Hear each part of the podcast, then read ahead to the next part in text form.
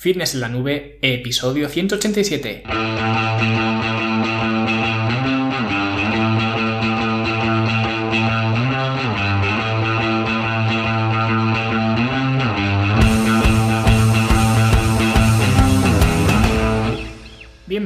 Un viernes más aquí a vuestro podcast, a Fitness en la Nube, donde hablamos de fitness, de nutrición, de entrenamiento y donde cada viernes, cada semana os traigo las técnicas, consejos, estrategias, trucos y como lo queráis llamar, para que construyáis un mejor físico y tengáis un estilo de vida más activo y más saludable. Hoy vamos a hablar de algo que a mí al menos me resulta bastante curioso, que es el por qué la gente deja de estar en forma. Algo que con el paso de los años pues me doy cuenta de que es algo bastante común y corriente y en este podcast pues os voy a comentar mis impresiones de por qué ocurre esto, pero antes hablamos como siempre de la Academia de Fitness en la Nube, la plataforma para que puedas verte mejor, sentirte mejor y rendir mejor, donde encontrarás eh, cursos, talleres, programas de entrenamiento, el programa de entrenamiento en forma en casa, al que por cierto estáos atentos porque estoy preparando cositas eh, nuevas para este programa, así que eh, muy atentos porque va a estar muy muy chulo.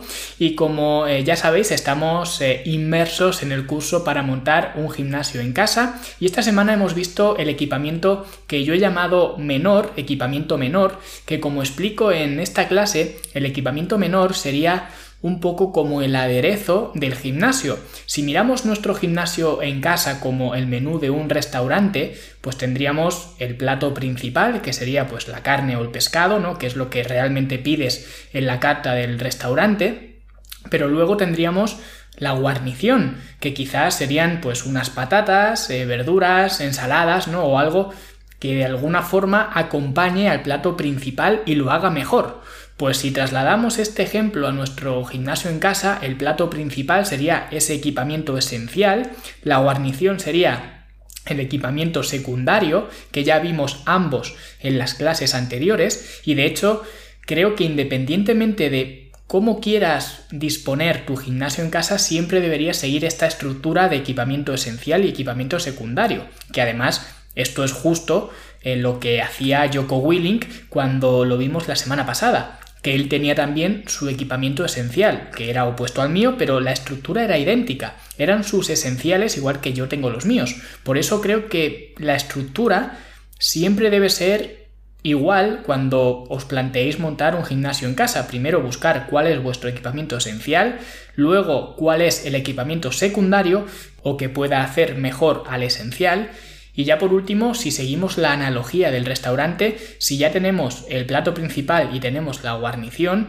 pues ahora queda el último toque que serían los eh, aderezos, las salsas, la sal, la pimienta y cualquier cosa que le quieras echar. Cosas que ni siquiera te cobran en el restaurante por usarlas, pero que para ti te hacen mejor el plato, ¿vale? Y estos eh, aderezos serían pues este equipamiento menor que os he mostrado en esta clase y como veis casi todo es bastante económico, son cositas muy simples que podéis guardar bien en casa sin ningún tipo de problema, que no estorban, ¿vale? Y que os pueden ayudar a hacer mucho más eficientes vuestros entrenamientos y a darles mucha más variedad al complementar este equipamiento con el resto que, ya hemos visto, el resto de equipamiento que ya hemos visto. Así que os recomiendo que lo miréis porque ya estamos acabando prácticamente este curso, ya solo nos queda la última clase que veremos la semana que viene y ya habríamos finiquitado este curso, así que ya mismo lo tenéis eh, completo, ¿vale?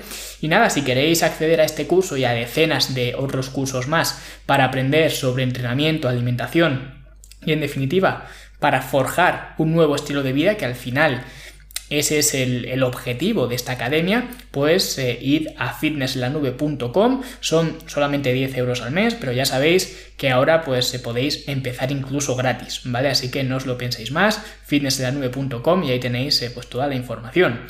Y bueno, como iba diciendo, hoy vamos a ver eh, por qué la gente deja de estar en forma. Y esto es algo que nunca me había planteado como tal, es decir, nunca le había dado importancia, pero a medida que voy cumpliendo años, ¿no? Que este año, si Dios quiere, ya caen los 30, que para muchos pues será mucho y para otros pues seré un yogurín, ¿no? Pero a medida que voy haciéndome mayor, lógicamente la gente de mi infancia y de mi juventud también se hace mayor, ¿no? Al mismo tiempo, faltaría más, ¿no? Y me doy cuenta de que la gente se va haciendo mayor de forma distinta. Hay gente que ya desde pequeño pues podías prever la evolución que iba a tener, ¿no? Pero hay otra gente que te sorprende y generalmente para mal, ¿vale? Y esto lo digo porque hace unos días, o bueno, ya sabéis que yo tengo ese problema eh, con esto de hace unos días, porque siempre digo hace unos días, pero esto en realidad es hace año y medio o más, ¿vale? O sea que yo tengo ese problema temporal que siempre digo hace unos días, pero que en realidad pues puede hacer muchísimo más tiempo, ¿no? Y en este caso, como digo, pues hace año y medio o incluso más. Pues estaba aparcado en, en la calle, estaba en el coche aparcado, justo delante de un estanco, y vi salir del estanco a un chico que lo conocía de vista de cuando éramos más, más jóvenes, más pequeños, ¿no? Iba a un colegio que no era el mío, pero estaba muy cerca de mi casa y cuando hacíamos pues actividades deportivas de estas municipales, ¿no? Como competiciones deportivas entre colegios y demás, pues nos veíamos, ¿no? Luego algunas veces también, como teníamos amigos en común, pues jugábamos al, fútbol, ¿no? En plan, pues los viernes por la tarde y demás. Y el tío era un atleta, ¿vale? Jugaba al fútbol de puta madre y era uno de, de los que eran conocidos, ¿vale? Digamos en, en los círculos, no eran conocidos eh, y este en concreto, esta persona era conocida porque nadie queríamos que jugara contra nosotros, porque jugaba muy bien y tenía un físico bastante bueno, corría muchísimo, llegaba a todas las pelotas, luchaba mucho el balón, ¿vale? En fin, que era un deportista. Y cuando lo vi de salir del estanco, lo que vi salir fue una pelota como si todos esos balones a los que llegaba cuando era jovencillo se los hubiera comido, ¿vale? Una cosa espectacular que me llamó muchísimo la atención. ¿Cómo alguien con esa condición física, cuando era un, niño y un adolescente, puede haber acabado así, ¿no? Y aquí realmente puede haber cientos de respuestas, ¿vale? Y lógicamente yo tampoco sé la situación que estará pasando este chico, pero verlo así, además que luego otro día más adelante lo comenté con una amiga y me dijo lo mismo, que también lo había visto hace poco y le había sorprendido igual que a mí. Porque una cosa sí que me doy cuenta, yo nunca he sido un atleta, nunca he sido como este chico del que os hablo, ¿no? Que era el mejor en, deportes o de los mejores en, deportes. Yo era de los que cuando iban a saltar el potro, pues me caía por lo menos una de cada tres veces, ¿no? O sea que yo, deportista como tal, no era. Tampoco era de los últimos que elegían en, los deportes, pero tampoco era de los primeros, ¿vale? Era como el Getafe, ¿no? De media tabla. Y ver como gente mucho más en forma que yo y más deportista que yo acaba de esta manera, porque yo voy a cumplir 30 al igual que este chico, pero este chico parece que va a cumplir 43, ¿vale? Con la misma edad que yo. Y aunque este chico sea algo que te llama la atención muchísimo, más que nada por el cambio que había de antes a después, ¿vale? Si lo ves ahora mismo, tampoco es que te impresione mucho, pero si sabes de dónde viene, pues te impresiona muchísimo más, lo ves con otros ojos, ¿vale? Es como si ves a alguien pidiendo en, en la calle y te puede dar más o menos pena. Pero si esa persona que está pidiendo hoy en la calle te dicen que hace un año estaba dirigiendo una gran empresa, pues entonces lo miras con otros ojos, lo miras con ojos de, bueno, ¿qué haces tú aquí? ¿Vale? Y es simplemente por saber un poco de dónde viene, por saber el background que tiene esa persona. Pues lo mismo ocurre aquí. En este caso, no es que su estado físico te llame mucho la atención, sino que te llama la atención sabiendo de dónde viene. ¿Vale? Pues veo mucha gente con mi misma edad que parece que le pesan los años una barbaridad. Y a veces lo pienso, digo, si con 30 años estás así, cuando tengas 40 o 50, ¿cómo piensas estar, no? Y seguro que vosotros ahora mismo, que me estáis escuchando, pues conocéis decenas de ejemplos así, de gente que parece que los años no han pasado por ellos, sino que los han atropellado directamente. Y de hecho, aunque no conozcáis a nadie, Solamente tenéis que ver a los deportistas de élite cuando se retiran, porque ahí sí que se ve quién de verdad entiende la necesidad de cuidar su cuerpo. Porque si tú ves, por ejemplo, a Zidane, ¿vale? Ahora como entrenador, y lo comparas eh, cuando estaba de jugador en el Real Madrid, pues estará más viejo, lógicamente, porque han pasado los años, pero no ha perdido la forma física, no está en una forma física muy mala comparado con cómo estaba antes. Y luego ves, por ejemplo, a Ronaldo, a Ronaldo eh, Nazario, ¿no? Y aunque cuando jugaba tampoco era un figurín, que digamos, pero lo ves ahora y da lástima pensar que esa persona haya podido ser uno de los mejores o el mejor jugador del mundo y ahora estar así.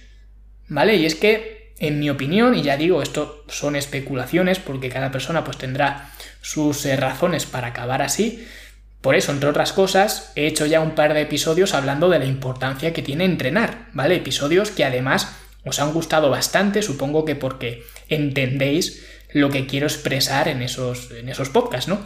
Pero a mi entender, básicamente hay como cuatro tipos de personas o cuatro escenarios que podrían explicar por qué la gente deja de estar en forma y por qué vemos estas transformaciones tan desagradables. Y digo desagradables no porque ver a una persona gorda sea desagradable, ya lo he dicho muchas veces, la gente no se debería de ofender por llamar a alguien gordo o gorda, que parece que son palabras tabú, que nadie quiere decir, ¿vale? Pero en realidad para mí no lo son. Eso es como decir que una persona es alta. Si tú dices que LeBron James es alto, o es más alto que yo, no le estoy insultando a él por ser alto, ni me estoy insultando a mí por no ser tan alto como LeBron o porque LeBron sea más alto que yo. ¿Vale? Pues lo mismo ocurre con la palabra gordo, ¿vale? Es un adjetivo, como decir que alguien es rubio o es pelirrojo. Pero la gente se ofende mucho con esto cuando, por ejemplo, otro tipo de adjetivos sí que son inamovibles. Es decir, si tú eres pelirrojo, tú te puedes teñir el pelo si quieres, pero vas a seguir siendo pelirrojo.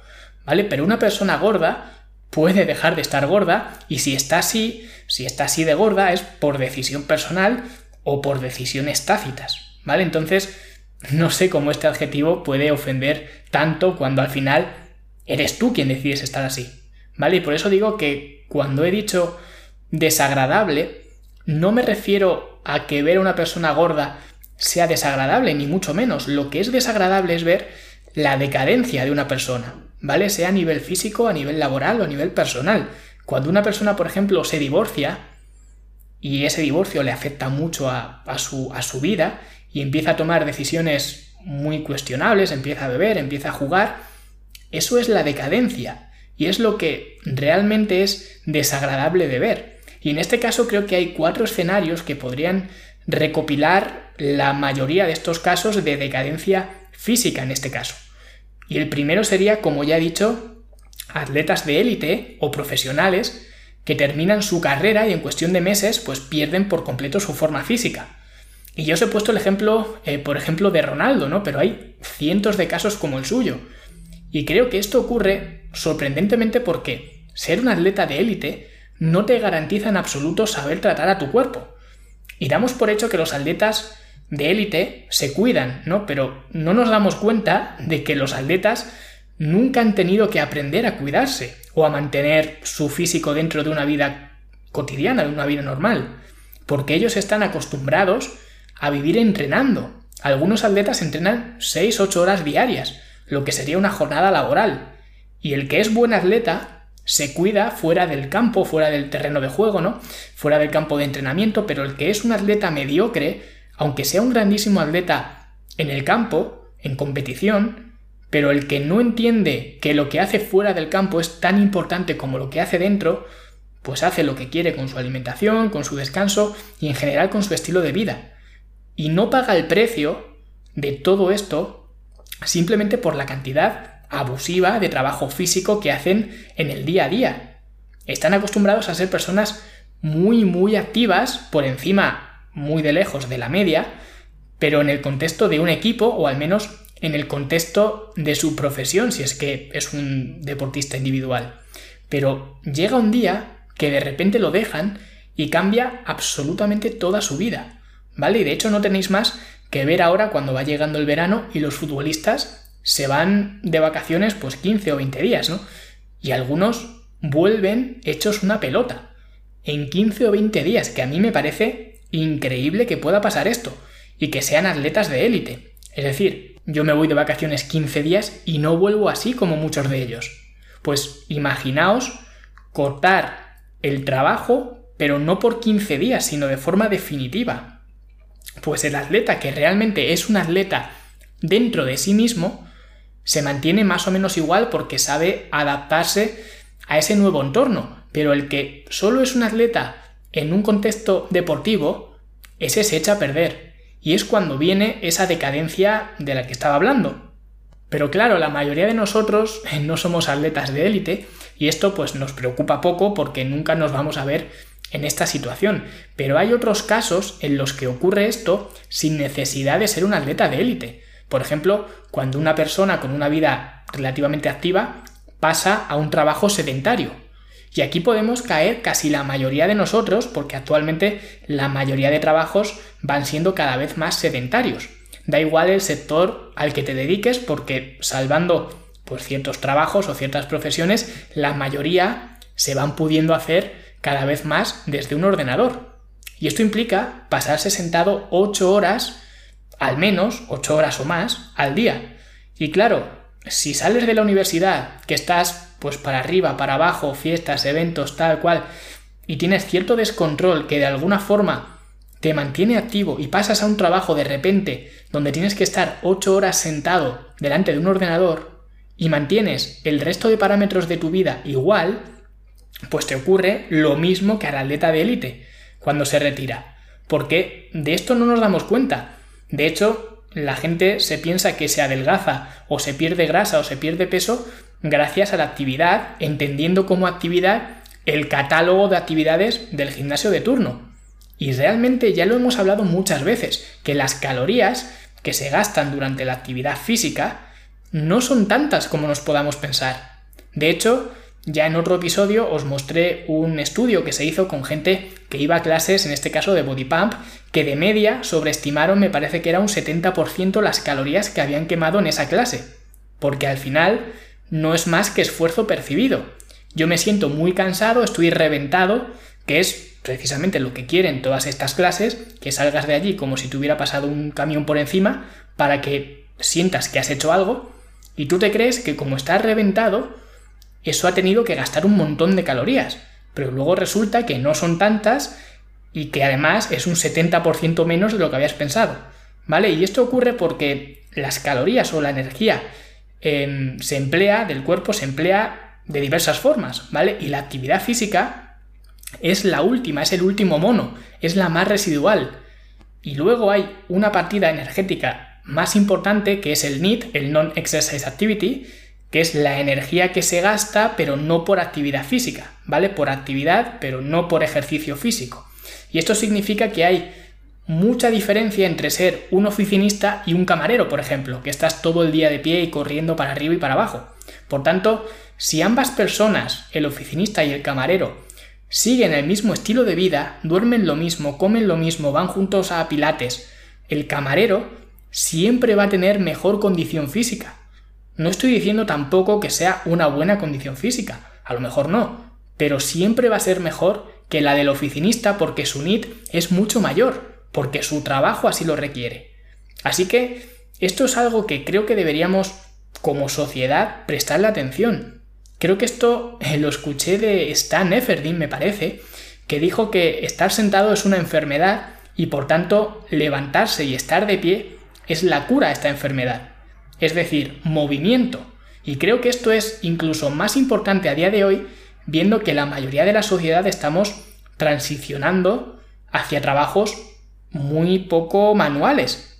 Y esta es una explicación de por qué la gente deja de estar en forma. Porque hay otra explicación que es simplemente dejar de hacer esa actividad física sin cambiar nada más. Porque sí, he dicho que la energía que gastamos en la actividad física es muy residual. Pero si mantienes todo igual y eliminas esa actividad física, por muy residual que sea, esa energía que sigues introduciendo porque tu estilo de vida no ha cambiado, tu alimentación no ha cambiado, pero esa energía no la estás utilizando porque ahora ya no haces esa actividad. Y esto puede ser algo que le haya ocurrido a este chico que he mencionado antes, que quizás pues de hacer cada día deporte, de estar jugando en ligas de fútbol siempre para arriba, para abajo, pues ahora quizás ya no lo hace, que viendo su aspecto físico yo juraría que ya no lo hace, ¿no? Y eso significa que esa energía se queda en el cuerpo. Y si tú quemabas eh, con esa actividad, vamos a decir, 200 calorías por poner un número fácil, y ahora no las quemas, por 200 calorías no te vas a poner como se ha puesto él. Pero claro, son 200 calorías hoy, pero son 200 calorías mañana, pasado y al otro. Y al cabo del año son voy a hacer el cálculo, 73.000 calorías.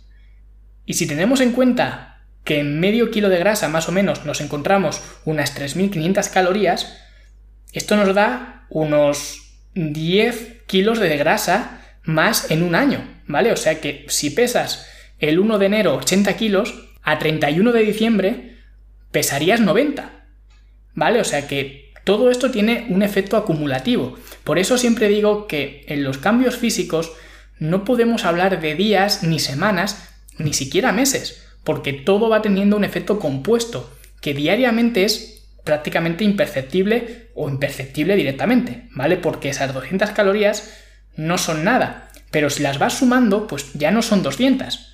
Y esto ocurre exactamente igual, pero al revés, con las buenas acciones, con los buenos hábitos.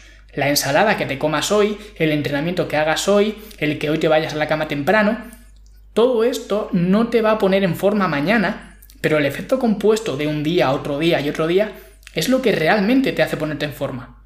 Por eso a mí estas transformaciones de 12 semanas se me hacen transformaciones de pantomima, porque para mí en esas 12 semanas lo que debe de haber cambiado, lo que debe de haberse transformado es tu estilo de vida, porque que tengas hoy abdominales y hace 12 semanas no los tuvieras, para mí no es una transformación, precisamente por esto, por el efecto compuesto, porque sé que esa transformación, o lo que tú llamas transformación, nunca se va a poder mantener si no tienes en cuenta este efecto compuesto. ¿Vale? Y ya el último escenario de por qué la gente deja de estar en forma, que tiene mucho que ver con este último y es cuando la gente se lesiona. Y esto es exactamente igual que lo anterior. Al final lo que pasa es que dejas de entrenar, dejas de tener actividad, pero con un agravante que es el agravante mental.